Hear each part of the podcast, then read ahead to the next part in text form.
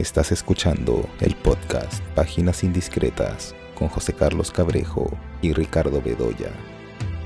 Hola, estamos aquí eh, nuevamente en el podcast eh, Páginas Indiscretas. Yo soy José Carlos eh, Cabrejo, como siempre estoy acompañado por Ricardo Bedoya y en esta oportunidad vamos a hablar de publicaciones, porque empieza la Feria Internacional del Libro de Lima. Y lógicamente, entre lo que podemos encontrar, pues son diversas eh, publicaciones de cine. ¿no? Por ejemplo, eh, veo que eh, va a estar disponible el libro 72 fotogramas de Alberto Chicho Durán, que, si no corrígeme Ricardo, ya es un libro antiguo, ¿verdad? Es un libro que ya se... Es un libro, debe tener unos meses, ¿no? Sí, tal vez un año, no lo sé exactamente, pero es un libro que ya tiene algunos meses, ¿no? Em, y que es básicamente una, es una especie como de, eh, a ver, de anecdotario, ¿no? De, va contando episodios curiosos, este, graciosos o no tantos, digamos, que le han ido pasando en diferentes lugares a los que él asistió eh, como presentando sus películas o, en fin, haciendo actividades diversas, ¿no? Entonces es una especie de anecdotario, mm, historias de relatos cortos, ¿no? que podrían leerse como relatos, como mini cuentos, digamos, ¿no? pero también como un testimonio personal de circunstancias, de personas que conoció, con las que conversó, eh, de lugares en los que estuvo. ¿no? Entonces sí, es eso, eh, en un tono menor, en un tono así muy breve, muy conciso. ¿no? Eh, ese es, básicamente el, digamos, el perfil del libro. ¿no? Sí, otro, otro de los libros que eh, vamos a poder ver eh, en la feria, porque además creo que estos libros creo que se van a presentar también, ¿no? Está el libro Crimen, Psicodelia y Minifaldas, la serie B en el Perú, de José Carlos Irigoyen y Carlos Torres Rotondo, también conocido como Buco. Eh, bueno, que este es un libro que ya se publicó hace algunos años, sé que ya estaba agotado. Y bueno, justo los, los autores de este libro presentaron el, el, penúltimo número de Ventana Indiscreta, que era un número dedicado al, cine de explotación. Entonces ellos estuvieron en la presentación y justo en la presentación ellos habían contado que iban a sacar una nueva edición. ¿no? Tengo entendido que hay algunos cambios, eh, entiendo que hay por ahí agregados en este libro, ¿no? que es un libro eh, bastante curioso, ¿no? porque, claro, más que hablar en sentido estricto de una serie B en el Perú, es hablar de películas que tendrían una afinidad con lo que normalmente se entiende eh, de este cine de bajo presupuesto, hecho por ejemplo pues en, Estados Unidos y que calza pues con, con lo psicotrónico, eh, calza algunos dirían con lo bizarro.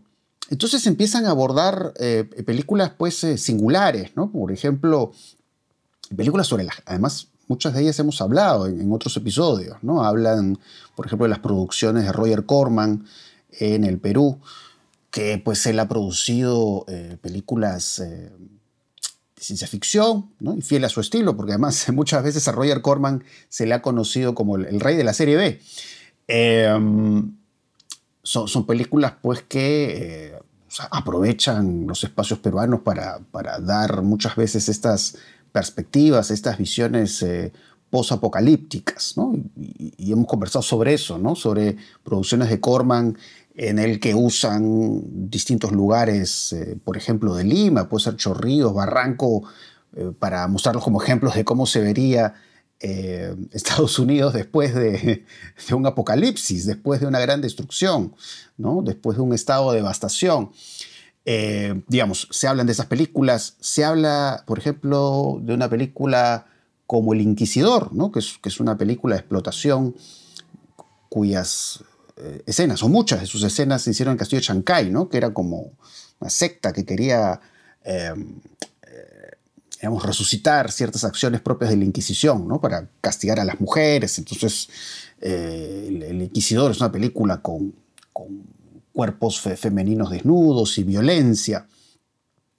Eh, como también hablan, por ejemplo, de estas películas de bajísimo presupuesto de Leonidas Segarra, em, que ha hecho estas películas, eh, bueno, ha hecho desde, estas películas con, con vedettes como Mi crimen al desnudo, eh, y también ha hecho estas películas eh, sobre vírgenes, que creo que son coproducciones con, Bolivia. entonces, digamos, es como que de alguna manera el libro aborda estas películas que están en los márgenes, ¿no? son, son películas que de pronto no son, no son tan visibles, ¿no? aunque hasta donde me da la memoria, el libro también explora libros, libros peruanos que tienen eh, cierta afinidad o cierta sensibilidad con eh, la llamada serie B. Es un libro, es un libro bien interesante, sobre todo porque creo que es una investigación bien, bien seria y bien eh, concienzuda, ¿no? Sí. José Carlos Irigoyen es un crítico literario, ¿no? Escribe todas las semanas en el Diario Comercio. Eh, crítica literaria, eh, es escritor, tiene un... Ha escrito sobre Pasolini, ¿no? Tiene uno de sus libros, es poeta. Y Buco, este, ¿no? Eh, Carlos Torres Rotondo es comunicador y escritor, ¿no? Y creo que ambos han hecho un trabajo bien, bien, bien interesante, ¿no?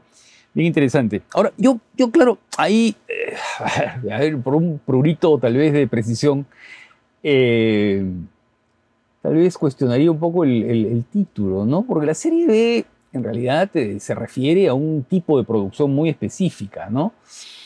que es la producción que emprendieron los estudios cinematográficos de Hollywood eh, para hacer funciones dobles, ¿no? Y eso lo hicieron durante, en fin, en la época del sonoro y hasta la llegada de la televisión, ¿no? Y hasta un poco más, tal vez.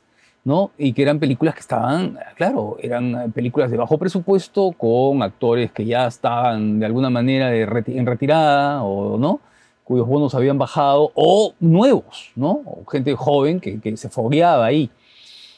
Y que, bueno, sí, trabajaban de esa manera, ¿no? Entonces, eh, y luego, por supuesto, eh, se pasaban en funciones dobles, eran películas que tenían corta duración, ¿no? No cortos en el sentido de cortometraje, sino películas que duraban menos que el estándar, 90 minutos, ¿no? Podían durar una hora a veces, hora y diez máximo, ¿no? Eh, y que eh, básicamente eran películas de género, ¿no? Eh, y sobre todo géneros vinculados con lo criminal o con el terror, ¿no? Con lo fantástico. Entonces, pero claro, hablar de serie B, claro, el término se ha ido extendiendo, ¿no? Entonces ya por extensión se le llama serie B a todo aquello, pero en rigor no es así, ¿no? Eh, incluso ya las películas de Roger Corman sería discutible, ¿no? Porque ya Roger Corman era un productor independiente que hace estas películas muy baratas, pero que ya no forman parte del mainstream, digamos, no son parte de ese complemento de las grandes compañías, ¿no? Sino que al contrario, bien es una cosa que está totalmente al margen. ¿No? Entonces cuando uno ve, por ejemplo, la, tiendita del horror, la versión de Corman, ¿no? La versión que se hizo después, que ya sí es, este, es ya una película de gran presupuesto, eh, claro, ahí de alguna manera uno reconoce esos elementos de, la serie B o muchas otras, ¿no? De, Corman de esos años, ¿no? De fines de los 50 y comienzos de los 60. Que son películas inventivas, graciosas, eh, siempre ingeniosas, ¿no? Y que uno nota porque son películas de, así hechas con, con, medio, con medio dólar, ¿no? Eh, y reconoce algunos actores que luego se, hicieron conocidos, ¿no? Jack Nicholson, ¿no? como Jack Nicholson, como Bruce Dern, ¿no? Eh, actores que luego tuvieron sus... Bueno, eh, Nicholson fue una superestrella, pues, ¿no es cierto? Pero otros que tuvieron una, presencia importante en el cine americano de los años 60 eh, y 70, ¿no? Pero creo que el libro de, el libro este que han hecho Irigoyen y, y Carlos Torres es un libro básico, ¿no? Básico. Y sí, pues es una segunda edición. Yo sé que han eh, investigado más, hay precisiones eh, ¿no? que no estaban en la primera. Entonces creo que vale la pena, vale la pena ese libro. Claro. Em, además, bueno, ahora que tanto se habla de la película Barbie de Greta Gerwig, el libro hace referencia a esta, esta extraña película de animación que se hizo a fines de los años 90, que es La Farándula, que es justamente una película sobre Barbie aunque desde una óptica, como ya se imaginarán, muy distinta, ¿no? Porque es esta película hecha con muy pocos recursos en stop motion por Christian Cancho, em, en la que yo sé pues que él usó muñecos de Barbie de Ken de, amistades hizo una historia absolutamente sexual eh, sobre Barbie, ¿no? Porque es, es una película eh, que tiene este humor eh, colegial, ¿no? Y, de alguna manera rompe, digamos, con este halo infantil que puede tener el mundo de Barbie. Rompe con eso para colocarlos en situaciones adultas y absurdas y, además con un humor que intuyo que en estos tiempos sería un humor eh, para mucha gente inaceptable, por esas formas extremas de mostrar la sexualidad. Eh, incluso aparecen unos muñecos con, con, lo que sería el equivalente del blackface. Eh, pero digamos, eh, digamos, ahí está justamente el valor del libro, ¿no? En, en, en hurgar en estos casos, ¿no? En, en, este cine peruano en el margen, de pronto un cine peruano del que no se habla tanto como se debería hablar. Eh, pero sí, me ha venido a la memoria esa película porque de hecho es referida en el libro de, de Irigoyen y de, y de, Torres. Así que sí, de hecho que es un libro que, que me interesa y, y, espero conseguir esa, esa, esa nueva edición. Siempre ahí, digamos, cuando he conversado con alumnos, hay muchos alumnos que por temas de investigaciones han querido conseguir el, libro la edición original y, es difícil de conseguir. Así que bueno, es, es, es interesante que pueda, pueda tener esa, esa presencia eh, en la Feria Internacional del Libro. Y también está, por ejemplo, el libro Imagen y Crítica, escrito sobre cine 1, Perú y América Latina, de Sebastián Pimentel. Sebastián Pimentel, bueno, ya tiene una larga trayectoria como eh, crítico de cine. Eh, él ha participado, ha sido pieza fundamental en, en la revista Godard. ¿no? Acá nos estamos remontando a aquellos tiempos en los que habían varias publicaciones impresas de cine, me refiero a revistas. Eh, entonces, bueno, ha escrito en Godard y tiene toda una trayectoria en el comercio, ¿no? Lo, que ha hecho en Somos, eh, lo que ha escrito en Luces, ¿no? Sé que con, con Lenny Fernández tiene un podcast que se llama Mala Sangre, ¿no? Y bueno, no es el primer libro eh, de Sebastián Pimentel. Me acuerdo que hace muchos años también ¿no? publicó un libro compilatorio de textos que había escrito, que creo que se centraban principalmente en cine internacional, ¿no? pero acá sí este libro está enfocado en cine peruano y latinoamericano en, en general. Sí, básicamente es una recopilación de sobre los artículos que, periodísticos que publicó, ¿no? Por ahí hay artículos nuevos, pero básicamente es una recopilación.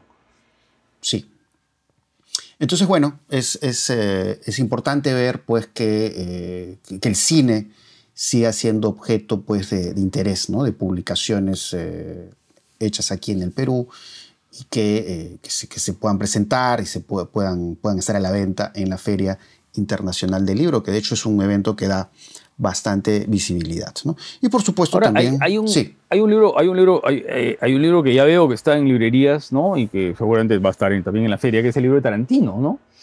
Meditaciones de Cine. Y que es un libro especialmente interesante, ¿no? Por, por, en fin, por, por, la personalidad de Tarantino, que siempre es eh, polémica y, y conflictiva. Eh, este no es un libro especialmente polémico, es un libro más bien eh, sereno, sensato, este, ¿no? Eh, evocativo de su infancia y de su, digamos, de su primera adolescencia, ¿no? Eh, y que va, a diferencia del libro de Buco y de, de Torres y de Irigoyen, y de Irigoyen en la que, claro, habla de la serie B. Aquí él va mezclando, ¿no? Él va mezclando películas que le impresionaron mucho cuando las vio. Y yo diría que la mayoría de ellas son más bien películas del mainstream, ¿no? Películas de las, de las mayors, ¿no? Desde Bullet, por ejemplo, ¿no? La película está con Steve McQueen. Además, eh, todo lo que escribe sobre Steve McQueen y el estilo de actuación de Steve McQueen es muy bueno, eh, ¿no? Muy bueno. Eh, describe muy bien esa especie de...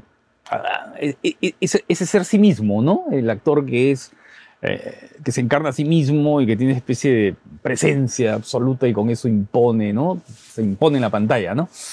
Eh, Harry el sucio, ¿no? La huida, la película de Sam Peckinpah, que le interesa muchísimo, ¿no? y luego hablan de una película que que pasó casi desapercibida en su momento, que es Daisy Miller, la película de Peter Bogdanovich, ¿no? También, por supuesto, habla de Taxi Driver, ¿no? Eh, de las películas de John Flynn, que es un cineasta olvidado, ¿no? Y que en su momento hizo películas bien interesantes. Eh, muy vinculado con Paul Schrader, ¿no? Eh, Fuga de Alcatraz, esta película de Don Siegel con, con, con Clint Eastwood, ¿no? Hardcore, la película de, ¿Dónde está mi hija? Se llamó acá, en la película de, Paul Schrader, ¿no? Y en fin, eh, mira, y va hablando sobre el cine que tiene en su memoria, el cine que recuerda, el cine de su infancia, y de un compañero, ¿no? Que era pareja de su madre y que eh, lo acompañaba al cine, ¿no? Y que tenía conversaciones eh, interesantes con él en la época, pues, del cine, el, el, Black Exploitation, que le llaman, ¿no? Las películas que se hicieron sobre eh, películas criminales y policiales, ¿no? En el mundo afroamericano, ¿no? sobre todo en Nueva York. Entonces es un libro, creo, interesantísimo, ¿no? Este, estas meditaciones del cine. Eh, y hay un capítulo, además, muy interesante sobre un crítico de cine. El crítico de cine que eh, apreciaba de una manera distinta este tipo de cine de consumo y masivo, ¿no? En una época en la que los críticos de los medios tradicionales medio que lo despreciaban, ¿no? Eh, entonces, Meditaciones de cine bien vale la pena, por supuesto, ¿no? Es un libro que hay que destacar. Yo, te diría otra cosa antes de pasar a, ver a los libros de, ¿no? que vamos a comentar después. Eh, ojalá algún importador eh, de libros trajera dos, dos libros. Uno que me parece, mira, de lo mejor que he leído en, cine en los últimos tiempos, que es el libro Caligrafía de la Imagen, del argentino David Ubiña, que es un libro que está publicado por Prometeo, ¿no? En la Argentina. Em, Prometeo Editorial. Es un libro realmente muy bueno, muy bueno el libro de Ubiña, que es una investigación muy, muy detallista y muy profunda sobre em, el concepto de autor, ¿no? De autor cinematográfico, desde, digamos, eh, por supuesto el concepto de autor no nace en los, años 50 con Caído Cinema, en realidad existe mucho antes, ¿no es cierto? Pero Caído Cinema lo construye una visión crítica, ¿no? Que es la política de los autores, ¿no? Entonces comienza a, estudiar eso y luego comienza a ir en el tiempo, a ir revisando en el tiempo diferentes maneras de ir concibiendo los debates sobre el autor, eh, eh, los debates sobre la modernidad, el clasicismo y la modernidad, ¿no? En diferentes, eh, digamos, revistas, ¿no? revistas anglosajonas, revistas francesas, la polémica entre Cinetic, eh, eh, las polémicas que, había polémicas políticas en la época del, ¿no es cierto?, del maoísmo y de la llegada de, qué sé yo, de las nuevas teorías, ¿no? De, en fin, de incorporar a la lectura de las películas y del cine, ¿no es cierto?, lo que venía de la antropología de Levi-Strauss, lo que venía de Michel Foucault, lo que venía de Derrida, ¿no es cierto?, también del marxismo, por supuesto, el Tusser y luego todo lo que es el maoísmo. Mire, todo ese debate está desarrollado con, con mucha claridad y de un modo apasionante, porque es un libro además que se lee, es un libro gigantesco, es un libro que tiene como, no sé, como 600 páginas, eh, eh, que, se lee así, eh, ¿no? Con, con mucha fluidez y con mucha naturalidad. Y luego un libro español eh, que se llama El acto de creación en el cine de Alain Bergalá, del francés Alain Bergalá, que está publicado por LECAM, ¿no? que es la escuela esta de cine madrileña, eh, y la revista Caimán, Cuadernos del Cine, ¿no? que es una revista de cine madrileña. Y que es, es un libro interesantísimo sobre, a ver, la idea, la noción, la imagen, el concepto que está en la creación eh, cinematográfico, de dónde nace, de dónde parte, ¿no? Y va analizando a diferentes directores, ¿no? Eh, el acto cinematográfico, ¿no es cierto? El, hecho de la creación, ¿no? Y cómo lo conciben los propios directores. De Misoguchi, Hitchcock, por supuesto, eh, Manuel, eh, César Monteiro, en fin, son ensayos interesantísimos, Jean Vigo, eh, ¿no? Eh, son ensayos interesantísimos sobre, sobre eso, sobre el acto de crear en el cine. ¿Qué cosa es el acto creativo en el cine? Entonces, ojalá, ojalá lo, pudieran, lo pudieran traer, ¿no? Lo pudieran traer estos dos títulos que son especialmente interesantes. Claro. Eh, bueno, para agregarlo de Tarantino, ¿no? Porque bueno, siempre, siempre es interesante, o sea, más allá de las películas de, Tarantino como tales, siempre es interesante leer a Tarantino y escucharlo, ¿no? Él, bueno, él ha hecho críticas de cine en, la página del New Beverly Cinema, que es eh, la página de la sala de cine que se encuentra en Los Ángeles, ¿no? Donde pasa películas en 35 milímetros, ¿no? y, siempre es interesante leerlo porque, bueno, rescata películas que no, no suelen estar en el radar, ¿no? Películas eh, como diríamos aquí, caletas. ¿no? Y de alguna manera es lo mismo que hace en su podcast, que se llama Video Archives Podcast, ¿no? que además es curioso, ¿no? porque es un podcast que él conduce con Roger Avary, eh, que es además uno de los guionistas de Pulp Fiction. Eh, y dice él ¿no? que ven las películas en VHS, ¿no? que eso es muy curioso. ¿no? Entonces, siempre pues leerlo y escucharlo es, es, una fuente de descubrimiento, ¿no? Comenta así títulos eh, sumamente rebuscados, ¿no? Pero claro, muy entusiasta pues, siempre, ¿no? Sí, sí, sí, sí, sí, ¿no? Eh, tiene, digamos, ahí una cinefilia muy contagiante, ¿no? Eh, y realmente lo escuchas o lo lees y te da ganas de, ver esa película, ¿no? Te da ganas de ver la película y discutir con él, porque además tiene otras cosas, otras opiniones que sí son como para, ¿ah? como para contradecirlo también con el mismo entusiasmo con que él las critica. Sí. Eh, sí. pues es eh, Tarantino muy polémico, ¿no? Sí, sí. Y ojalá escribiera un, un libro sobre, no tanto estas películas que lo fueron formando, ¿no? Eh, sino sobre las películas que luego él fue descubriendo con el, en el tiempo, ¿no? En los años 80, ya como se fue haciendo adulto, ¿no?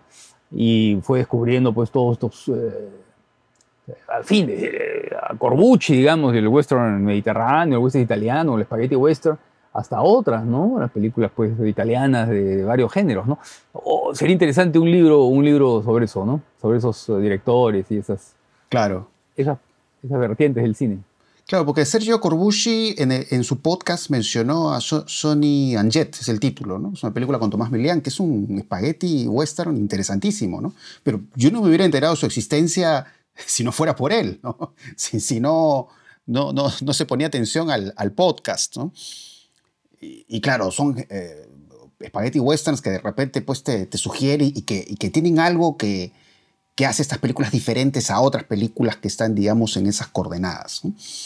Eh, entonces eso, ¿no? Creo que eso es eh, fundamental. Eh, bueno, seguramente, de hecho, van a, poder encontrar en el stand de la Universidad de Lima el, libro de Desiderio Blanco, ¿no? Imagen por imagen, que es esta nueva edición, que bueno, ya se presentó no hace mucho, me parece que en el Virrey, pero de hecho que es un libro que lo van a poder encontrar, que además es muy interesante el caso de Desiderio Blanco, pues porque Desiderio la, etapa final de la crítica de cine en Desiderio es esta etapa ideológica, ¿no? De justamente ahí Luis Althusser, ¿no? Son, son estos personajes fundamentales en lo que él dice, ¿no? Pero a la vez va mezclando ahí con, con, el paso a la semiótica, ¿no? Que eso es bien curioso. Claro.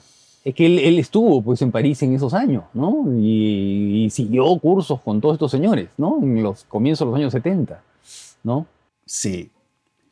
Y, y, toda esa etapa es, es, bueno, hay como tres o cuatro etapas en la crítica de Siderio, ¿no? Justo lo, como se puede apreciar en el libro imagen por imagen, ¿no? Pero esa etapa final, que es la etapa ideológica, ¿no?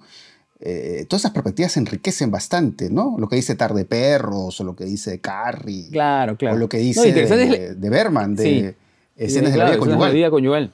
Claro, va pasando de la etapa idealista, ¿no? Católica, y muy influida por André Bazin, a esa etapa de lectura o de intento de lectura, entre comillas, científica, ¿no? De las películas, ¿no? Con las herramientas de la semiótica y una serie de herramientas eh, conceptuales, ideológicas, que son muy propias de esos años, ¿no? Lástima que decidiera no siguiera escribiendo de cine, ¿no? Porque, claro, dejó de escribir de cine en los años 70, ¿no? Claro. O sea, pasó otra etapa en su relación con el cine, ¿no? Que es la etapa semiótica, ¿no? Que es una etapa, pues, diferente eh, pero la verdad es como... Después hay un libro, por supuesto, después posterior, ¿no es cierto? Hay un libro en el que... Pero ya la crítica cotidiana, digamos que las deja, la deja, ¿no? Sí, sí, sí. Fue crítico de Oiga durante muchísimos años, ¿no? Sí, pero uno lee lo que, lo que escribió una revista como Oiga, que digamos, para los que no conocen, Oiga sería como el equivalente hoy de Caretas, una cosa así. Claro, una, eh, revista, una revista periodística semanal. Que, le encuentras en el kiosco, digamos. Claro. Eh, y los textos de Desiderio pues son de una profundidad y un rigor impresionantes. Eh, por eso, digamos, es, sorprendente leer a Desiderio, porque, digamos, ahora pues que prevalece tanto en el mundo de las redes sociales, pues el comentario trivial, el comentario gaseoso, antojadizo. y los influencers, ¿no? los influencers que dicen cualquier cosa, ¿no? Es que uno valora los textos de Desiderio más que nunca, ¿no? y eso les da una vigencia, una relevancia, ¿no? Eh, creo que las nuevas generaciones que, pueden estar interesadas en escribir sobre cine deberían leer este libro porque creo que es una clase en, los distintos ángulos ¿no? y, en las transformaciones de las perspectivas de Desiderio sobre el cine. ¿no? Siempre ahí uno encuentra apuntes interesantísimos. Eh, así que bueno, de hecho que ese libro lo van a poder encontrar. Eh, y, claro, lo menciono porque lo, he estado revisando últimamente para un artículo que estoy escribiendo para, una revista. Eh, académica.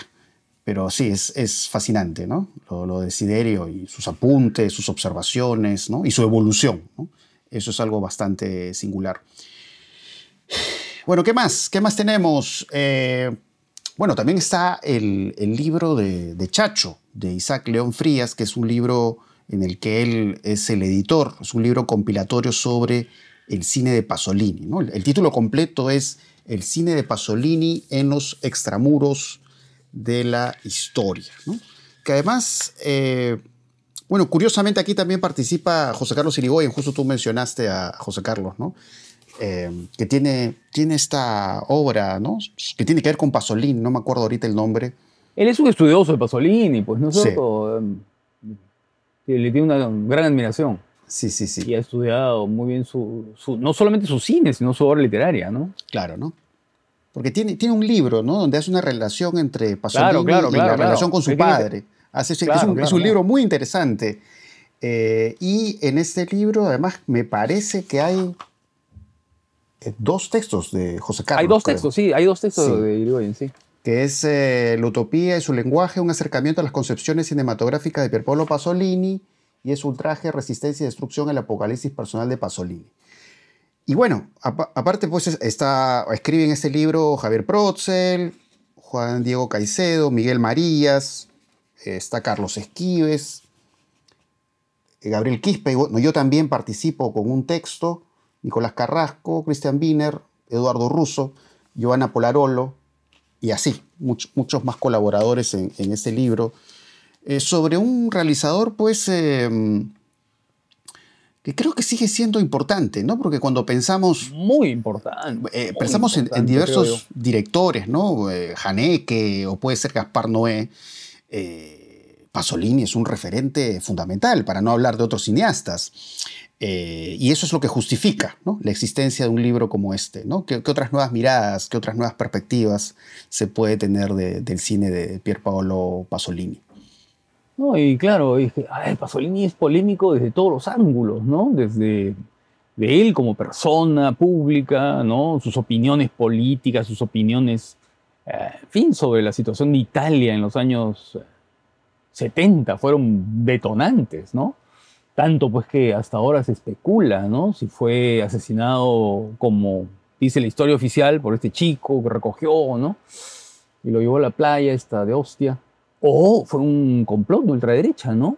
Porque, claro, era un momento en el que él había dado opiniones muy agresivas y muy fuertes contra la explotación, digamos, este, que estaba haciendo la, la sociedad de consumo de lo que era la sexualidad, ¿no? Que él había, que él había digamos, exaltado en la trilogía de la vida, ¿no? En el de Camerón, eh, los cuentos de Canterbury con las mil y una noches, ¿no? y que de pronto él sentía que eso que él había de alguna manera creado, ¿no? Estaba siendo explotado de la peor manera, ¿no es cierto? Banalizando la sexualidad, ¿no? Y hace esta película tan terrible como Saló, que no solamente es una película sobre, eh, a ver, sobre el dolor y la humillación, ¿no? es una película sobre el fascismo. Y creo que ahora tiene una actualidad extraordinaria, ¿no? En esta época en Italia y en Europa en general, ¿no? Eh, lo que estamos viendo, ¿no es cierto? Eh, en las encuestas, digamos, de unas próximas elecciones en un país europeo y lo que está pasando en Italia y en Austria, incluso en Alemania, en Alemania unas encuestas preocupantes. Sí, la ultraderecha avanza ahí con fuerza. Claro. Entonces creo que Saló es una película absolutamente vigente, ¿no? Hay personas que, por supuesto, no la soportan, porque claro, la película es muy explícita en ciertos, ¿no? en ciertos aspectos, pero es una película pues que es notable, ¿no? En su puesta en escena, en la frialdad de su mirada, en su rigor, ¿no? Eh, y que, por supuesto, es una película además eh, que cita, ¿no? Es curioso eso, porque al final aparece una bibliografía, ¿no? Una bibliografía de autores, ¿no? De autores muy de esa época, ¿no? Eh, fin, Roland Barthes, ¿no es cierto? Y muchos otros, y por supuesto Sae, ¿no? Eh, pero es una película que está hablando de ese momento, pero también está hablando de hoy. Y eso es un cineasta importantísimo, ¿no? Eh, creo que, a ver, no sé, pues, creo que desde Fassbinder, ¿no? Hasta, no sé, ¿cuántas películas, por ejemplo, ¿no? Están influidas por Teorema, ¿no? Por esta idea de la invasión, ¿no? De un ser extraño, acaso satánico, acaso angélico, ¿no? Angelical, ¿no? Que llega y que siembra un trastorno en un mundo cerrado y familiar, ¿no? ¿Cuántas películas, no? Eh, entonces, eh, creo que eso sí está importantísimo, ¿no? Y bueno, y cuántas películas además, algunas de ellas horrorosas, ¿no? Se hicieron luego de la trilogía de la vida, ¿no? Eh, como Boccaccio volvió a ser a, ser revisado por el cine, digamos, en algunas películas muy malas, pero en otras claro, él, ¿no? curiosas, interesantes. Se, molestó mucho de estos, eh, por ejemplo, estos, estas películas que le llamaban decameróticos, ¿no? Que eran justamente inspiradas, pero que giraban pues sobre cuestiones más superficiales, de Claro, un humor, más pues. simplón y mostrar mujeres desnudas. Porque claro, o sea, en, en la trilogía eh, lo que hay es una celebración del cuerpo en Pasolini. Claro, del eh, cuerpo, de la vida, del sexo, de, de la belleza física. Y una celebración hasta carnavalesca, ¿no? En muchos casos. Sí, claro, claro, claro. Eh, y lo curioso en, yendo a, su película final, que es Saló, hay una celebración también de la belleza, pero a la vez una destrucción. Es interesante, ¿no? Porque es ese, ese cuerpo lozano, ese cuerpo joven, pues que es vejado, ¿no? Pero a la vez... Martirizado, ¿no? martirizado y sujeto a este asunto de la mirada, ¿no? Porque justo el, texto que yo escribí es sobre, sobre Saló, ¿no? Entonces, eh, cuando volví a Saló, que volví después de mucho tiempo, porque además es una película que con muchas personas se me hace difícil regresar porque es muy incómoda.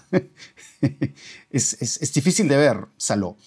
Eh, y además siempre corre ahora esta leyenda, ¿no? Porque tú sabes que en mis clases a veces nunca falta uno que otro alumno que se me acerca y me dice, profesor, ¿dónde puedo ver Saló? Entonces tiene... Siempre preguntan por Saló los alumnos. Siempre preguntan por Saló. El título escandaloso, ¿no? Y, cuando regresé a Saló, claro, tiene que ver con el fascismo, tiene que ver con el asunto del cuerpo, pero también todo este asunto de la mirada, ¿no? De la mirada y la escucha, ¿no? Y, y, digamos ahí lo que hago es como un poco ver la película de alguna manera como una película meta cinematográfica que reflexiona sobre, sobre el ver, ¿no? El ver los cuerpos torturados, los cuerpos dejados, que de alguna manera eso está en Haneke justamente, ¿no? En el video de Ben y, en otras películas que tienen que ver con eso, ¿no? Que además creo que, Haneke creo que dice que una de sus películas favoritas es Saló. Em, entonces, no lo dudo. Sí, es que claro, está ahí, ¿no? Sí, claro. Entonces, Otros cineastas de la mirada cruel, pues, ¿no? la mirada que no tiene, implacable, ¿no? Piensa que la mirada de Pasolini no es así, además la mirada de Pasolini es más bien fría, ¿no? Va mostrando algo como se va mancillando algo bello, ¿no? Sí. Eh, en otros cineastas no, en otros cineastas sí yo siento que hay una mirada más bien que de complicidad con... Bueno, no quiero, no quiero ser tan cruel, pero, ¿no? Que hay cierta idea de, no sé, cierta superioridad en lo que están mostrando, en la crueldad que están mostrando, ¿no? En cambio, Pasolini no hay eso, ¿no? Sí, sí, es, es un... Sí, pues estas son películas, realmente son obras abiertas, ¿no? Que dan para, para seguir hablando muchas cosas, ¿no? Sobre la importancia en su momento del cine Pasolini y, y, lo que nos puede decir sobre el presente. Entonces, por eso me parece... Y una película como La Pasión según Mateo, ¿no? Que es eh, notable, ¿no? Yo diría que es una de las grandes películas que se han hecho sobre, sí. sobre sobre Cristo, ¿no? Sobre... Cristo más revolucionario, ¿no? Tiene, más ese espíritu. Un Cristo con otro tipo, ¿no? Un Cristo tercermundista, un Cristo, ¿no? Sí. Pero además muy respetuoso, siendo un cineasta marxista, ¿no? Eh, pero claro, admirador de, Juan XXIII, ¿no? Sí. Y del, Concilio Vaticano II. Eh, este libro de, Isaac León, el libro de Pasolini, forma parte de, una serie de libros sobre realizadores cinematográficos. ¿no? El primero fue eh, Rondas, Fanfarrias y Melancolía, el libro, también un libro... Eh, Fellini. Eh, sobre Fellini, ¿no? También un libro colectivo sobre Federico Fellini. Y pronto, no sé, dentro de algunos meses va a salir el, el tercer libro de esta serie que está dedicado a Godard, ¿no? Sí. A Godard. A propósito de eso, quería contar que como preámbulo a ese libro sobre Godard, bueno, eh, en la feria eh, se va a estar vendiendo el último número de la revista Ventana Indiscreta, que es el número 29, y es un número eh, íntegramente dedicado a Godard. Entonces van a tener a, a, Godard por partida doble, ¿no? En el último número de Ventana Indiscreta y en este libro eh, que, va a editar eh, Chacho. Lo que les puedo comentar brevemente sobre, sobre este número de ventana dedicado a Godard es, que, bueno, eh, se, hace un recorrido de la obra de Godard pues desde sus primeras películas hasta el final, ¿no? Hasta llegar a libro de imágenes, adiós al lenguaje. y son, son miradas, pues, muy diversas. ¿no? Hay, hay un libro introductorio de, Chacho, que además Chacho suele hacer... Un artículo. Sí. Un artículo. Sí, sí un, un, artículo introductorio de Chacho sobre, sobre todo la obra de Godard, ¿no? que es, bueno, como siempre, los textos de Chacho son muy... Eh, son, son, son, son notables en cuanto a su capacidad para poder armar ideas sobre tantas películas, porque la, la obra de Godard es inmensa. Eh, solo en los 60 hizo un montón de películas, ¿no? Eh, entonces, claro, es, es, difícil, ¿no? Eh, digamos, poder procesar una obra tan extensa, ¿no? Pero, pero Chacho lo logra hacer en este texto introductorio, ¿no? Logra ahí demarcar las etapas. hay un texto de Rodrigo Bedoya que se, se, centra en Sin Aliento, ¿no? Y de alguna manera como Sin Aliento tiene que ver justamente con, con también un poco pasa lo mismo que con Pasolini, ¿no? La, presencia de Godard en el cine actual, ¿no? Poco, entre otros recursos, la importancia en Sin Aliento de estos momentos en que los personajes parecen estar haciendo algo intrascendente, ¿no? Que es como cualquier conversación cotidiana que uno podría tener, yo qué sé, en su habitación con su pareja, ¿no? Y, un poco este registro de lo cotidiano en Godard, que uno lo ve Sin Aliento, pues ahora se ve en tantas películas, ¿no? Incluso cuando vemos una película como After Sun de Charlotte Wells es eso, ¿no? Se construye sobre estos momentos sencillos, ¿no? E, e, estos, momentos em, banales, ¿no? Que tiene el personaje de la niña con el padre. Em, y claro, ¿no? Ahí, Rodrigo hace referencia a eso, ¿no? Yo también tengo un, texto eh, en el que relaciono eh, vivir su vida con una película de Andy Milligan, ¿no? Para quienes no conocen Andy Milligan, Andy Milligan por mucho tiempo ha tenido la fama de ser uno de los peores directores de la historia, específicamente por películas de terror, ¿no? pero no me centro ahí en una película de terror, sino que relaciono vivir su vida con una película sexploitation que se llama eh, Fleshpot on 42nd Street, ¿no? que también trata de una prostituta y a la cual le van pasando situaciones similares a la del personaje de Ana Karina en Vivir su vida. Eh, hay, un libro, hay un texto perdón, de Alejandro Núñez Alberca sobre la etapa final, eh, hay un texto de Chacha Gutiérrez sobre el desprecio, y así sucesivamente, ¿no? Entonces son, son muchas entradas eh, desde ángulos muy diferentes sobre la obra de Godard, y eso lo van a poder encontrar en eh, la Feria Internacional del Libro. Y bueno, ya después aparecerá, por supuesto, el, el libro editado por Chacho sobre Godard, pero por lo pronto van a tener este número. Em, es que Godard, es inagotable, ¿no? Sí, sí, sí, sí. No, y además uno siempre regresa, encuentra otros detalles, encuentra ahí. Sí, sí. Yo estoy lidiando para el libro, el libro de Godard, estoy lidiando con los cortometrajes hechos solamente en este siglo, nada más. Los cortometrajes que hizo Godard en este siglo. Y son un montón, pues, ¿no? Sí. Son muchos, muchos, muchos, y siempre experimentando, pues, ¿no? Siempre experimentando, incluso con la tercera dimensión, ¿no? Claro, así es. Eh, bueno, recordarles que el, libro de, Chacho, que, edita Chacho, el cine de Pasolini, se presenta el miércoles 2 de agosto a las 7 de la noche en el Auditorio César Vallejo. Bueno, tú también presentas un libro que es del blockbuster al autorretrato, apuntes sobre el cine de hoy. Lo presentas el sábado 5 de agosto a las 3 de la tarde en el auditorio eh, Laura Riesco. Em, no, yo estuve revisando el, índice de, tu libro. Bueno, para empezar, es un libro grande, ¿no? Creo que está entre las 700 y 800, no, casi 900 páginas, ¿verdad? Sí, sí, es un poco, es un poco largo, sí. a, ver, cuéntanos de qué trata tu libro. Eso. ¿Y por qué es tan largo? Creo que eh, el título lo explica, ¿no? Es, eh, por un lado, desde el blockbuster a los, al autorretrato, en el sentido de que, digamos que es un recorrido panorámico sobre el cine siglo XXI, nada más que del siglo XXI, ¿no? De estos últimos 23 o 24 años, digamos, una película del año 99, ¿no? Eh, y entonces lo que busca es dar eh, las diferentes, eh, digamos, tendencias y estilos que hemos, hemos ido viendo en estos años, ¿no? Entonces, de alguna manera es una especie de continuación de los dos libros que había publicado antes, que es El cine peruano en tiempos digitales, ¿no? Que también era sobre el cine peruano en el siglo XXI, y luego sobre el cine latinoamericano en el siglo XXI. Y ahora es el cine internacional en el siglo XXI, ¿no? Entonces no hay películas ni latinoamericanas ni peruanas. Eh, y entonces, claro, eh, a ver, yo creo que hay básicamente eh, dos ideas centrales en el libro. En primer lugar, que hay una diversidad gigantesca de películas, ¿no? Y que mm, el cine, digamos, tiene diferentes maneras ah, de presentarse, digamos, ¿no? De ofrecerse desde el gran espectáculo, el espectáculo que tiene una ambición masiva, ¿no? Y ahí se habla de algunas películas de blockbusters, ¿no? En fin, Batman de Nolan, digamos, hasta Joker y otras más. Eh, o Avatar, ¿no? En fin.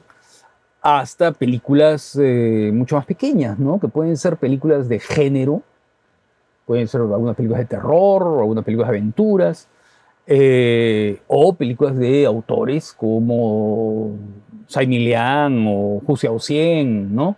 El cine asiático, el cine rumano, en directores, eh, en fin, de todo tipo, ¿no? Em, esa es la idea. Y que, la, eh, y que la segunda es que yo no creo en las jerarquías, ¿no? Es decir, no, no, no hago esa separación entre las películas digamos, populares y las películas de arte. No, para mí eso no existe. ¿no? Yo creo que se pueden encontrar películas notables y extraordinarias en, en, todos los tipos de cine. ¿no? Entonces, esa es un poco la idea, ¿no? Eh, del blockbuster, de lo más grande, al autorretrato, que es lo más íntimo, ¿no? Y que de alguna manera está expresado, por ejemplo, en la obra de Alain Cavalier, ¿no? En la obra de Chantal Ackerman, algunas películas de Chantal Ackerman, en uh, Áñez Bardá, por supuesto, ¿no? Entonces de eso se trata. Se trata de esas tendencias, pero encarnadas en películas. No a partir del concepto abstracto, ¿no? sino de cómo esas películas dan cuenta de determinados asuntos.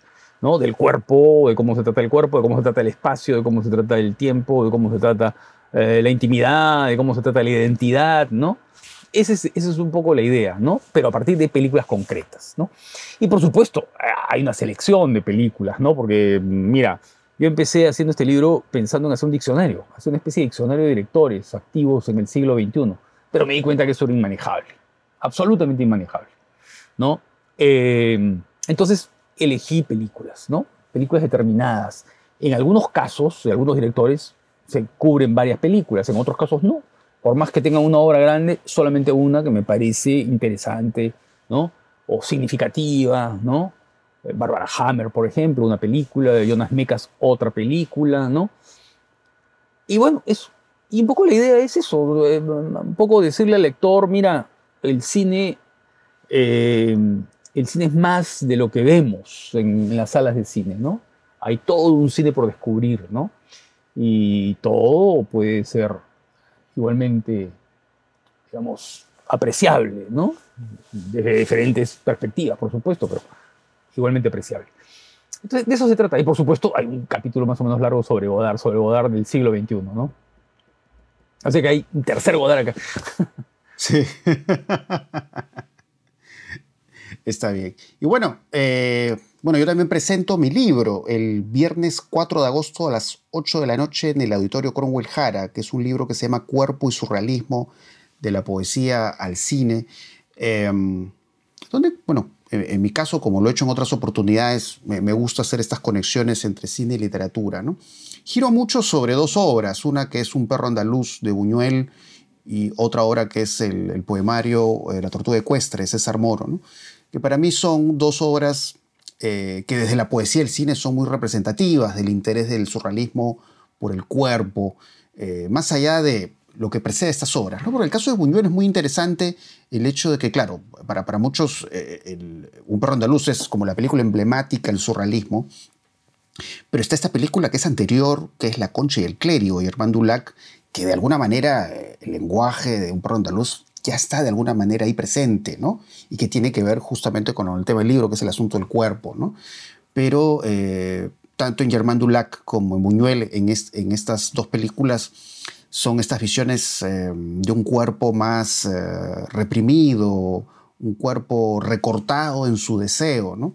a diferencia de lo que he hallado en, en, el análisis que hago de la poesía surrealista, ¿no? en Moro, pero un poco también en, el previo a Moro, ¿no? O sea, si nos vamos al, poema La Unión Libre de Bretón, ahí claramente se ve esta idea de un cuerpo diseminado en el aire, la tierra, el agua, el fuego, eh, y que en la poesía surrealista, pues, esta visión del cuerpo es una visión más gozosa, es una visión eh, mucho más desatada en su erotismo, ¿no? cuando en el cine más bien eso se recorta, ¿no? Entonces, eh, lo que hago en el libro es explorar, digamos, no solamente esos previos a la tortuga ecuestre, un perro andaluz, sino lo que viene después, ¿no? ¿Qué, ¿Qué, va pasando con la poesía de la generación del 27? ¿Qué va pasando, digamos, con cierta poesía peruana como la de Westphalen? ¿no? ¿Qué pasa en el caso, por ejemplo, de, Neruda, que también tuvo una influencia del eh, surrealismo? Eh, pero también un poco lo que hago con respecto al asunto del cuerpo en el surrealismo, por ejemplo, empiezo a hacer enlaces entre el cine de Buñuel y la poesía de Buñuel, ¿no? Eh, y ahí las conexiones son fascinantes, eh, porque eh, la poesía de Buñuel habla de lo mismo que habla no solamente un perro andaluz, sino de lo que habla la Edad de Oro, lo que habla Tristana, lo que habla ese oscuro objeto del deseo, ¿no? Que es esa sexualidad que no puede aflorar absolutamente, ¿no? que se ve obstaculizado muchas veces por estos personajes femeninos, ¿no? que se enfrentan a estos personajes masculinos que tienen que contener el deseo. ¿no? Em, y en estas visiones del cuerpo exploro estos casos, exploro por supuesto el caso de Lynch, que ahí podemos también establecer conexiones muy interesantes con, con Buñuel, ¿no? Cuando vemos esta famosa imagen de la oreja cercenada en un jardín con hormigas en terciopelo azul, automáticamente pensamos en esta mano con un agujero y con hormigas, en un perro andaluz. Eh, pero también hago conexiones eh, con las películas de Marvel, por ejemplo. ¿no? Menciono esta película Doctor Strange en el multiverso de la locura, ¿no? y ahí comento en el libro cómo hay una escena que está directamente inspirada en un perro andaluz, que es una escena en que la bruja escarlata hace como un acto de magia con un personaje que es uno de estos Illuminati y le quita los labios ¿no? del rostro, ¿no? le quita la, boca, ¿no? que es tal cual lo que pasa en una escena de un perro andaluz. Entonces es eso, ¿no? El, cine eh, ha tenido una influencia al surrealismo, pero para hablar de eso, ¿no? De un cuerpo reprimido, de un cuerpo castrado o con un cuerpo que cae, ¿no? Porque ahí podríamos hablar también, por ejemplo, de la, famosa secuencia onírica de Spellbound o Cuéntame tu vida. Eh, que hay, que este, la, secuencia del sueño abre con estos ojos que además fueron creados por Salvador Dalí. ¿no? Y vemos un cuerpo que corre en, este sueño, es un cuerpo que cae. Las caídas del cuerpo eh, son muy importantes en el cine Hitchcock, eh, pero ahí yo establezco también una relación con, con el surrealismo, ¿no? incluso en Vértigo, ¿no? la, secuencia onírica en Vértigo. Eh, también vemos supuestamente el cuerpo del personaje de Scotty cayendo, o, esta imagen del encuadre que parece que desciende al, nicho de Carlota Valdés. Entonces, eso es lo que hago, ¿no? Contrastes, eh, coincidencias entre lo que ha hecho el surrealismo a través del cine y a través de la poesía y por supuesto en todas estas películas que no son surrealistas, porque el cine de Lynch no es surrealista eh, y por supuesto Doctor Strange tampoco, pero son películas que tienen una influencia del surrealismo, entonces el surrealismo también ¿no? está presente en el cine contemporáneo, pero desde eh, otras miradas, ¿no? que tienen que ver con el asunto de, la hora, del presente. Entonces, en, líneas resumidas, de eso trata eh, mi libro. Em, y eso, ¿no? Eso es todo lo que tiene que ver con, publicaciones. Así que qué bueno que haya siempre algo para leer sobre cine en la Feria Internacional del Libro.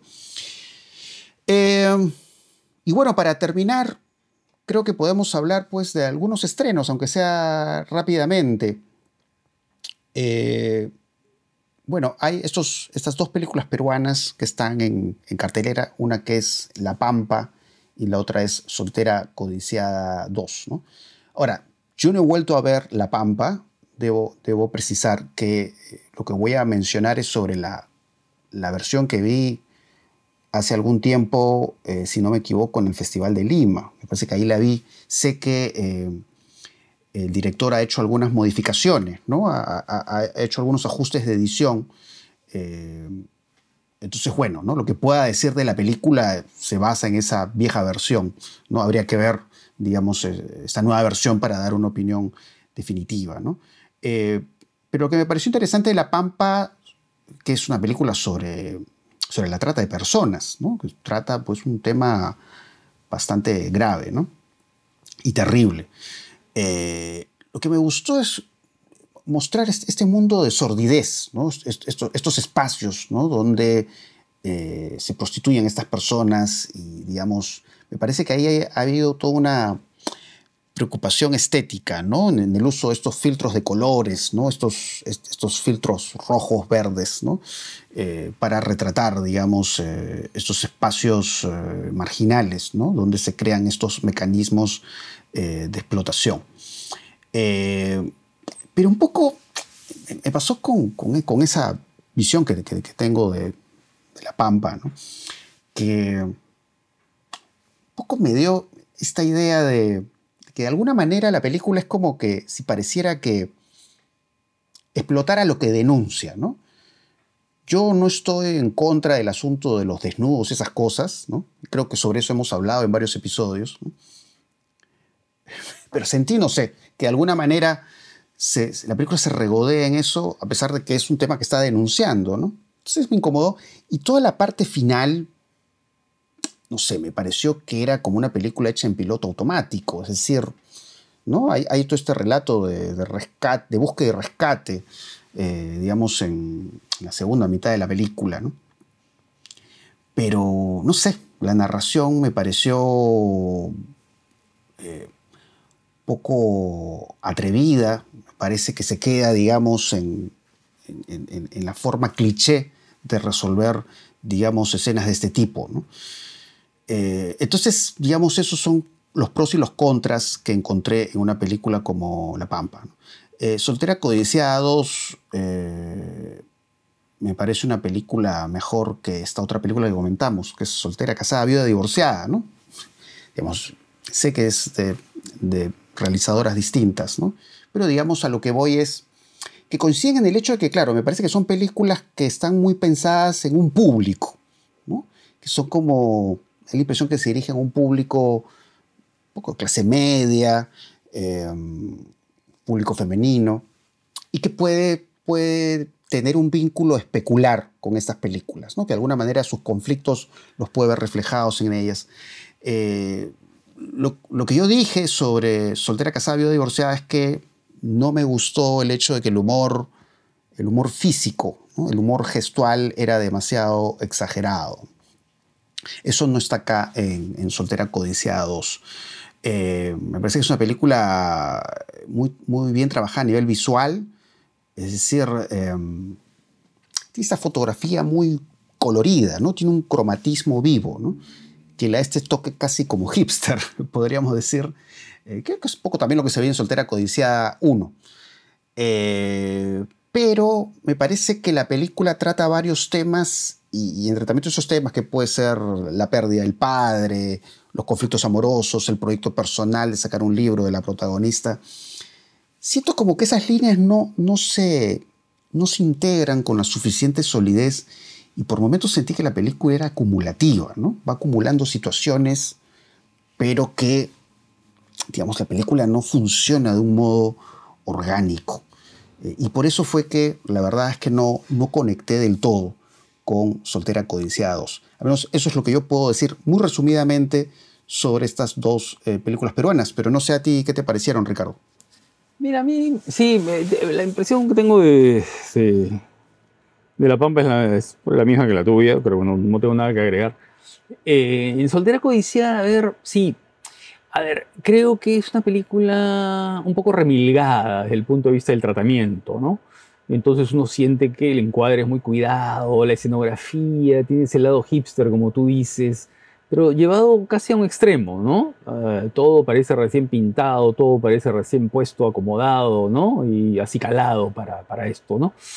Eh, en determinados sitios de Lima, además, ¿no? Hay esa onda barranquina muy clara, ¿no? Eh, a ver, yo lo que siento es a ver, una película, ¿cómo llamarla? Eh, Netflix friendly, ¿no? Em, claro, es decir, o plataforma friendly, ¿no? Es decir, son películas que de alguna manera están adoptando cierta estética de este tipo de películas, eh, a ver, que tienen un componente transnacional, ¿no? Entonces, este, ¿no? Esto podría ocurrir en cualquier lugar del mundo eh, y además, ah, mira tú, acá hay un actor de tal nacionalidad y acá hay un actor de tal otra, acá hay un argentino, aquí hay no sé, ¿no? Y entonces es lo que antes se llamaba, el, lo que en una época de coproducciones europeas le llamaban el, el, pudín europeo, el europudding, ¿no es cierto? El, eh, ese pastel, ¿no es cierto?, construido con ingredientes de diferentes eh, lugares, ¿no? Y que de alguna manera tratan de encontrar una especie de estandarización del gusto que puede ser consumido en cualquier lugar, ¿no? Sin que a nadie le parezca eh, que tiene un sabor demasiado típico, ¿no? Sino que está totalmente, ¿no? Está como uniformado, digamos, para todos los gustos y para todas las nacionalidades. Entonces, eso es lo que sentí. Ahora, claro, creo que Jonah Lombardi es una directora que tiene oficio, tiene un oficio muy claro, ¿no? Y entonces, claro, dirige bien, encuadra bien, dirige, dirige a los actores como, como debe dirigirlos, digamos, ¿no? Sin dejar que se excedan y que cada uno de ellos eh, compita con el otro por a ver quién hace más morisquetas, ¿no? Creo que aquí las actrices principales están eh, perfectamente trabajadas. Creo que Gisela Ponce de León hace una actuación interesante, ¿no? Claro, o sea, la actuación está, está, en la modulación precisa, vamos a decir. Precisa, claro. Claro, la modulación precisa en la, actuación de actores. Claro, no es que dejas al actor, al actor o la actriz libre para que haga lo que quiera, ¿no? Em, me parece que hay sí como determinados elementos que se reiteran y que hacen que la película, digamos, estanque, ¿no? Em, sobre todo en la parte central de la película, ¿no? Eh, me parece que las apariciones del padre, que entiendo que pues le van a dar ese lado de intimidad y de ternura y de, ¿no es cierto? Me parece que son excesivas, ¿no?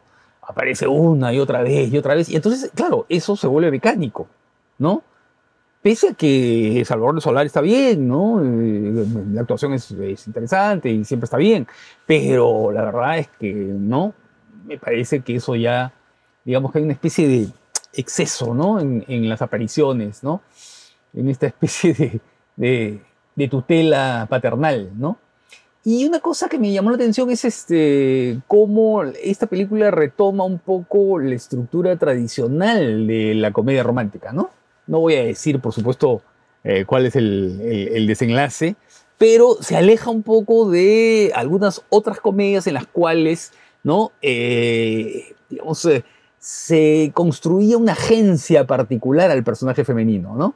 En cambio aquí hay como una especie de, retorno a lo clásico, ¿no? De retorno a lo clásico.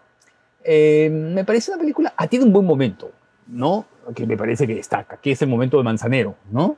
el momento en que cantan eh, esa canción de Manzanero, ¿no? Contigo aprendí, si no me equivoco. Contigo aprendí, ¿no? creo que sí. Contigo aprendí, claro, eh, que creo que es un momento muy bueno, ¿no? De dirección, de, de- ¿no? Eh, pese a que parece que la película se desprende ahí del- del- del- del- de la línea principal, pero creo que funciona muy bien ese momento, ¿no? Sí. Y, y bueno, otra cosa que me pareció excesiva, porque claro, hay, hay chistes, lógicamente, ¿no? O sea, ba- ba- bajo esas coordenadas de la comedia romántica, pues sí, en los diálogos hay humor, ¿no? Pues siento que algunos chistes funcionan más que otros, ¿no? Y los chistes que no Sí. me gustaron muchos fueron los chistes de carácter sexual, ¿no? Parecieron, no sé, los chistes parecieron un poco gruesos, ¿no? Poco, poco ingeniosos. Em, que eso también, no, no, no, no conecté con eso. Pero, hay, hay otros momentos de humor que sí, sí funcionan. En cuanto a los diálogos. Eh, pero bueno, eh, al menos eh, estuve en la sala y al menos creo que la mayoría de personas sí, sí conectaba con la película. Eh, y por eso hacía referencia a eso, ¿no? Creo que estas películas como que estudiaran bien a su público, ¿no? A quién se dirigen y, qué cosa es lo que tienen que reflejar para lograr esa ligazón, ¿no? Pero, digamos, eh, la visión en conjunto, sí, la verdad que la película no, no, me, no me dejó satisfecho del todo. Eh, y bueno, ¿qué más tenemos? Bueno, películas internacionales, ¿no? También ahorita se puede ver, por ejemplo, la última película de la saga La Noche del Demonio, ¿no? Que además es caso curioso porque es una película dirigida por Patrick Wilson, ¿no? Que es, es el actor eh, principal de estas películas de la saga y que también, por supuesto, es conocido por eh, su participación en las películas del Conjuro. Eh, esta película la dirige él, no la dirige James Wan, ¿no? James Wan, no estoy seguro, esta saga La Noche del Demonio creo que solamente dirigió la primera y la segunda, creo, no estoy, estoy muy seguro, creo Sí. que son como cuatro o cinco películas, no sé. Eh, y bueno, bueno, sí está en la producción, evidentemente James Wan. Em, siento que esta película no, no es una mala película, es decir, he, he visto películas de terror mucho mejores, empezando por la primera, La Noche del Demonio, creo que esa es la mejor de la saga. Sí, es- la Me mejor, parece claro. un, un- un muy buen título de terror y creo que es de las películas que demuestra que, que James Wan es, es uno de los, los cineastas de terror más importantes eh, actualmente, ¿no? Sin contar Maligno, que también es una película interesantísima. Entonces, esta, esta última película, La Noche del Demonio, digamos, sí, tiene sus jumpscares y funcionan. eh, es interesante eh, y es eficiente, vamos a decir, el trabajo de, de estos fondos desenfocados, ¿no? Que van creando un misterio, ¿no? Sobre la amenaza que se cierne sobre esos personajes, ¿no? Pero un poco da, da un poco esta sensación de lo ya visto, ¿no? Da, un poco esa... Da un poco esa idea, ¿no? Un poco es, es volver a ver un poco los mismos recursos que ya se han visto en, en otras películas, ¿no? Pero hay otros asuntos interesantes, ¿no? Por ejemplo, la vinculación que hacen entre la pintura que hace el hijo del, del protagonista, ¿no? Y cómo se vincula, digamos, con este mundo paralelo de las proyecciones astrales y todo eso, ¿no?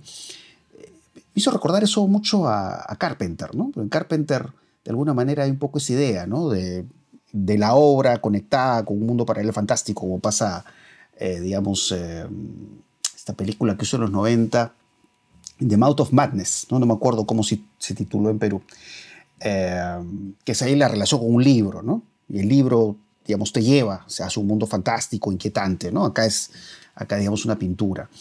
Eh, y en medio de eh, estas vinculaciones con, con- este mundo paralelo, astral o como se le llame, eh, digamos, hay, algunos momentos interesantes eh, en La Noche del Demonio, ¿no? Son estos momentos en los que se ven como estas, estas muñecas que parecen salidas de un yalo, ¿no? Parecen salidas de una película de Mario Bava, ¿no?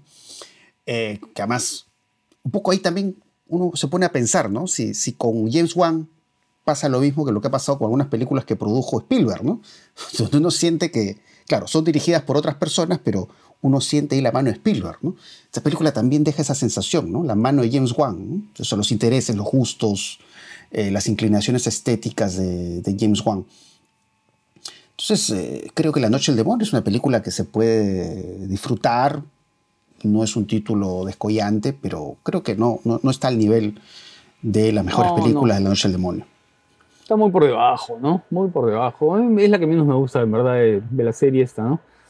¿Sabes qué cosa siento tan pesado? Esa, esa onda psicoanalítica, ¿no? La idea del padre, el conflicto, el conflicto con el padre, este, la muerte, el matar al padre, ¿no? La idea de, ¿sabes qué? Toda esa conexión que hay ahí entre los traumas de uno y del otro me parecen tan marcados, tan subrayados, ¿no? Sí. visualmente por ahí tiene momentos interesantes, pero, sí, sí, sí, pero ya todo, la, todo el, el asunto vinculado con, con los traumas, con los traumas eh, familiares, me pareció de lo más francamente subrayado y, enfático. Sí, o sea, más la disfruté lo que me hacía recordar, porque por ejemplo el uso de la puerta en la película me hizo recordar esta película de Carpenter también, que es El Príncipe de las Tinieblas, ¿no? Que hay una secuencia que a mí mm. me parece fantástica, esa película, que es como el encuentro con, con, con, el demonio o algo así, ¿no? Y es como un personaje que cruza la puerta, ¿no? Y sale una mano de ahí eh, entonces, claro, un poco más en esa dinámica intertextual. Pero creo que se queda ahí la película, ¿no? Porque es, no, solo queda atrapada en esa intertextualidad, sino en la, en la propia intertextualidad de La Noche del Demonio. ¿no? el giro sobre lo ya visto. Y, eh, y bueno, con respecto a Misión Imposible, la última película de la saga de Misión Imposible que está viendo en cartelera, bueno, la verdad que es una película con la que me he divertido mucho. Eh, y, es interesante las conexiones que podemos hacer entre esta nueva Misión Imposible y Top Gun Maverick, porque hablan de la estrella Tom Cruise. O sea, las películas tienen su historia, por supuesto, pero están hablando de, la relación de Tom Cruise con, el cine, ¿no? El hecho de, seguir haciendo las cosas que siempre ha hecho su personaje eh, a pesar del paso del tiempo. Y por supuesto, todo el trabajo del, suspenso, de la tensión y, todo este componente tecnológico, ¿no? Porque además esta película Misión Imposible hace referencia a una inteligencia artificial, que además es un tema del, cual se habla, tanto en la actualidad, ¿no? De una inteligencia artificial que además puede tener la capacidad de tener un control sobre el mundo. Y, creo que Misión Imposible es una película ingeniosa en, jugar con eso, ¿no? Con, el hecho de hackear o, de trucar los alcances de una tecnología de vigilancia.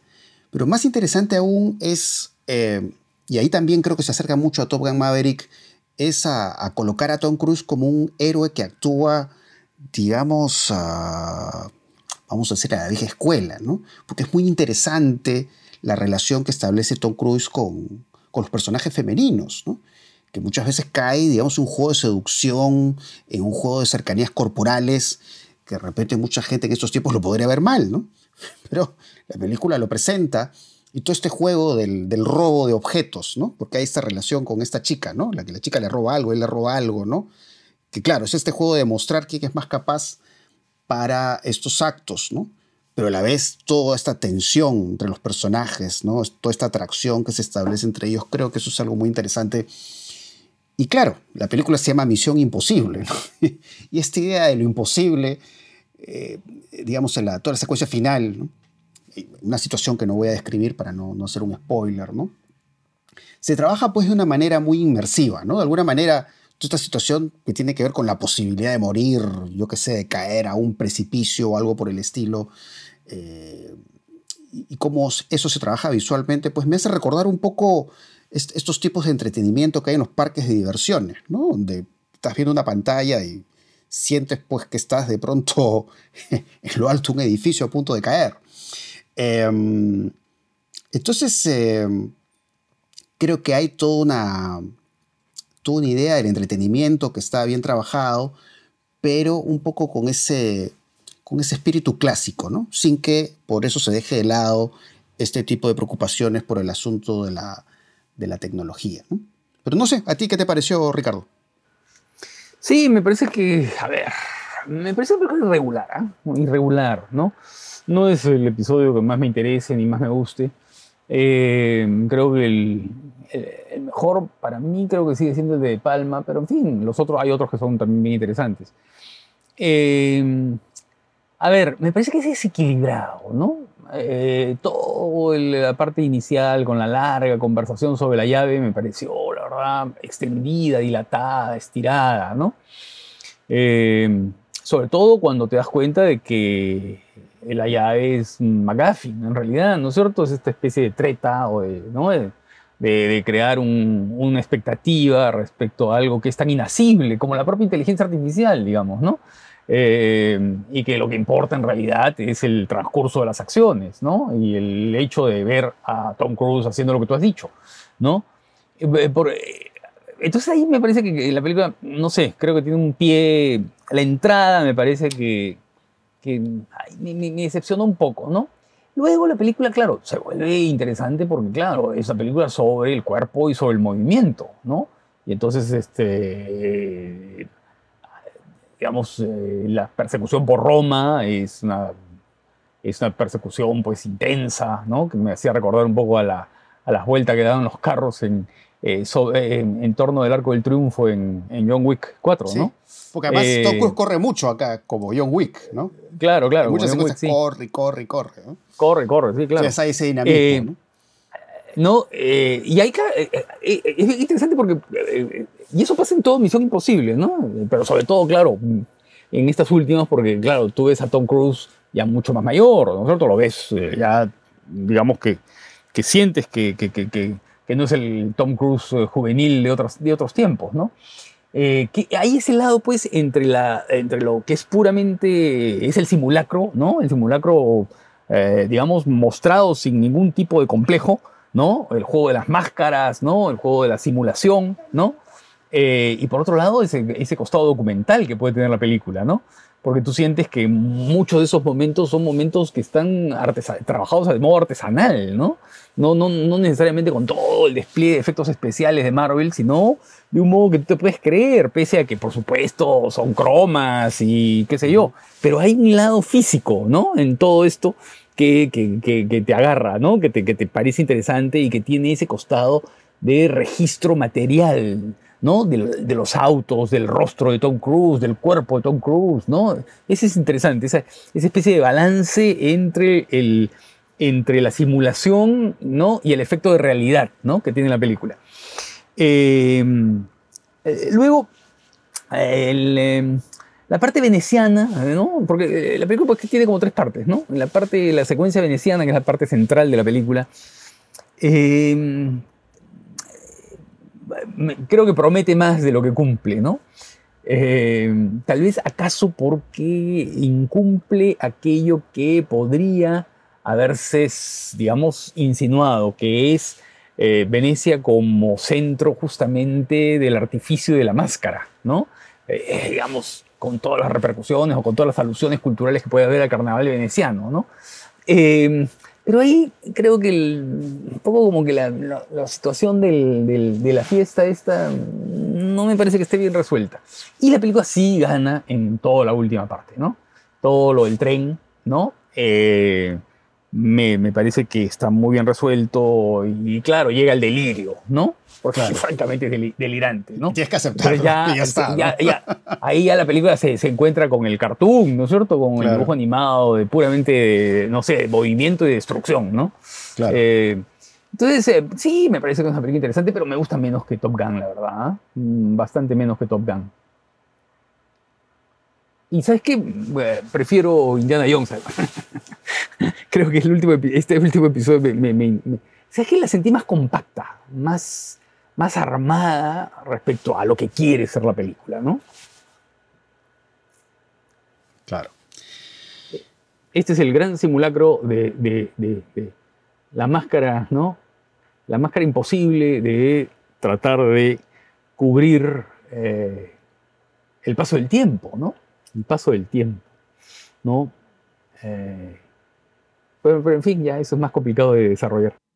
Sí, sí, sí.